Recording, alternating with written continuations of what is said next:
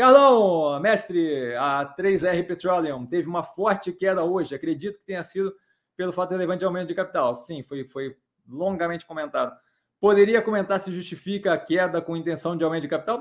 Vai de cada um, certo? A queda de, de preço no ativo é, mostra que tem uma galera que não está disposta a ficar ali dentro. É, acho que assim um pouco problemático ter sido tão de supetão e tão de surpresa. Ninguém imaginou que aquilo estava acontecendo. Você teve um dos membros do conselho, parece, comprando put, comprando opção de venda é, um mês antes, aí não dá para saber ainda se tem a ver com aquilo, se ele fez é, sabendo já dessa, desse aumento de capital, mas assim, é, levanta a minha orelha ali.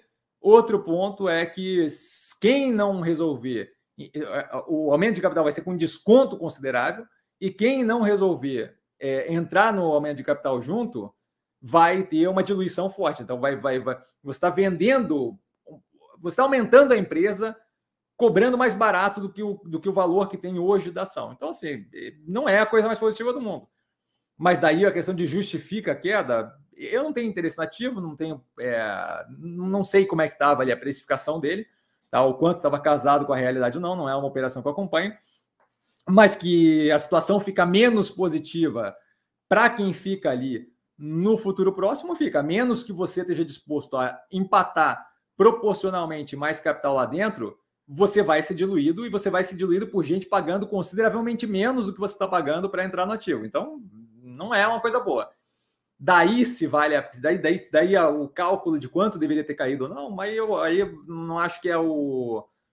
É, acho que é menos viável essa matemática assim de cabeça, tá? Mas que não é positivo, não é, que, que a galera vai ser ou obrigada a aportar mais com desconto ou vai ser diluída por gente pagando menos, o que não é positivo para quem está lá dentro. Para os investidores que estão lá dentro, não é positivo. Larissa, mais uma pessoa nova aqui. Bem-vinda, Larissa. Boa noite, Cassiano. Boa noite a todos. Super educado, Larissa. Boa noite. É... Cassiano, o que você acha da 3R Petroleum no preço atual? Então, para fazer essa avaliação, teria que avaliar a empresa como um todo, tá? O setor como um todo não é um setor que me chama a atenção. Tem a avaliação do. A gente teve duas empresas do setor, se não me engano, avaliar três delas no, no, no trimestre passado. A gente teve Petrobras, April, tá? A operação não é exatamente a mesma coisa, mas Petrobras, April e Enalta que está ali no canal. E aí eu comento um pouco do setor como um todo. Tá? Eu não, não, não acho assim que. Não é um setor que me chama atenção. É... Eu, eu teria que reavaliar, porque faz muito tempo que eu não olho para a operação.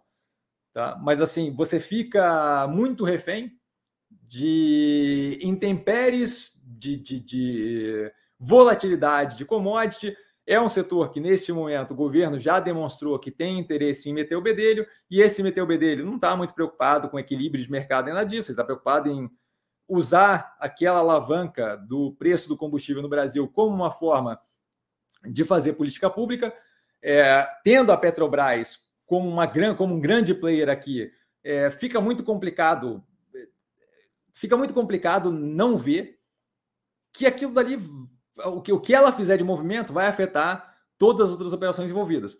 Tá? Então, assim, quando você vê ali a questão do aumento de capital que foi proposto ali na, na 3R, é, um, um dos pontos é justamente eles não querem um aumento da alavancagem para não pressionar o, a, a, o nível de cobertura a grana que eles estão gerando de caixa, o EBITDA deles não está cobrindo com tanta folga assim os juros e a amortização que eles têm que fazer trimestre a trimestre, de modo que eles já não estão numa situação das mais folgadas do mundo.